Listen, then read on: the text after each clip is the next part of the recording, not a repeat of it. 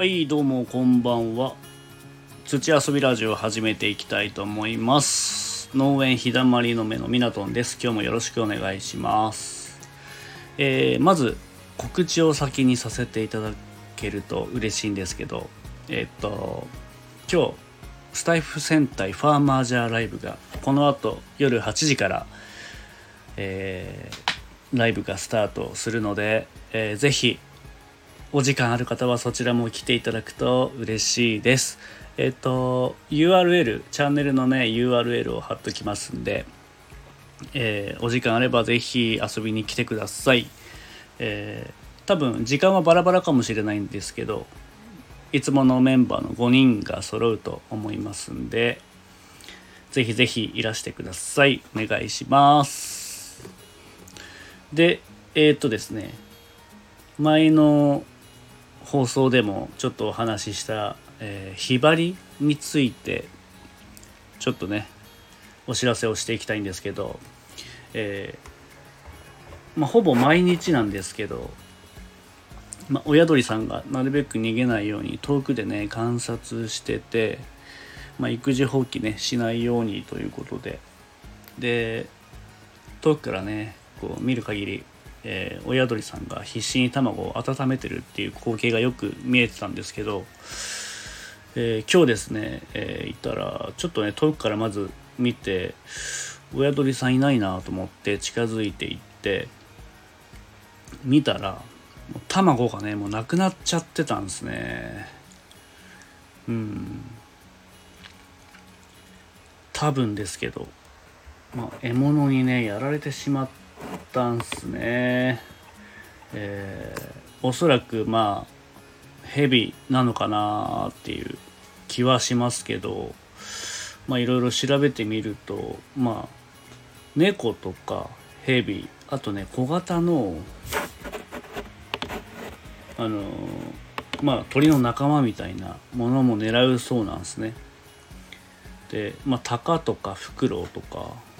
もうまれに狙うそうなんですけど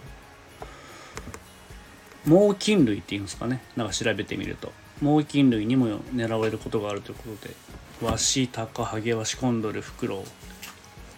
て書いてますね。まあでもねヘビね結構もうこの時期暖かくなってきて畑でもねよく見るんですよね。で道路の真ん中とかにもよく見たりするんでまあ蛇にやられちゃったのかなっていう感じはします。ちょっとね悲しかったですね。で何年か前もねその百合の補助で、まあ、卵を見つけたりしてでそれはねヒナになって飛び立つまで、えー、いつもねまあ大丈夫で問題なかったんですけどね。ちょっとねまさか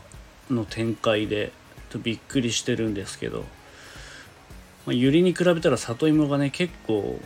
まあ、まだ見えやすい場所にあるというかユリはこう木が伸びてくるとある程度隠れるんですけど里芋はまだ葉っぱが小さい段階で、えー、巣を作ってたんで、まあ、開放的な場所にあったっていうのもあって、えー、見つかりやすくい環境であったのは間違いないですね。まあそれはねちょっとまあ僕じゃどうしようもでどうしようもできなかったんで、うんまあ、自然の原理というか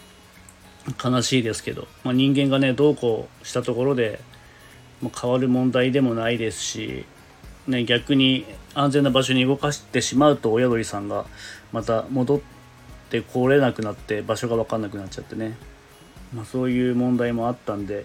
なるべくそのままの場所で見守ってはいたんですけどもまあね悲しいですけどもねこれがまあ現実っていうことで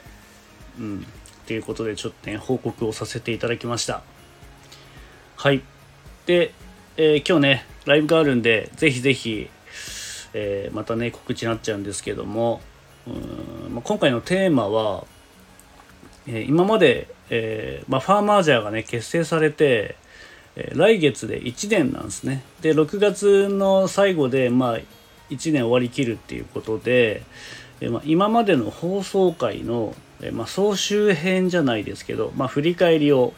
メンバーでやってみようということで、えー、今日はそのライブという形になりますんでまあいろいろ、まあ、ファーマージャー結成から含めて、まあ、いろんなゲストさんもお呼びしましたし、まあ、ファーマージャーメンバーだけで、まあ、テーマに沿ってやったライブもあったりして振り返ってみるといろいろあったなと。で思ったより1年早いなっていう、まあ、自分の感覚ではねあるんですけど、まあ、そういうのも含めて、えー、まあ、今日のライブ楽しくできればいいなと思っております。はい。ではでは今日はこの辺で失礼します。バイビー。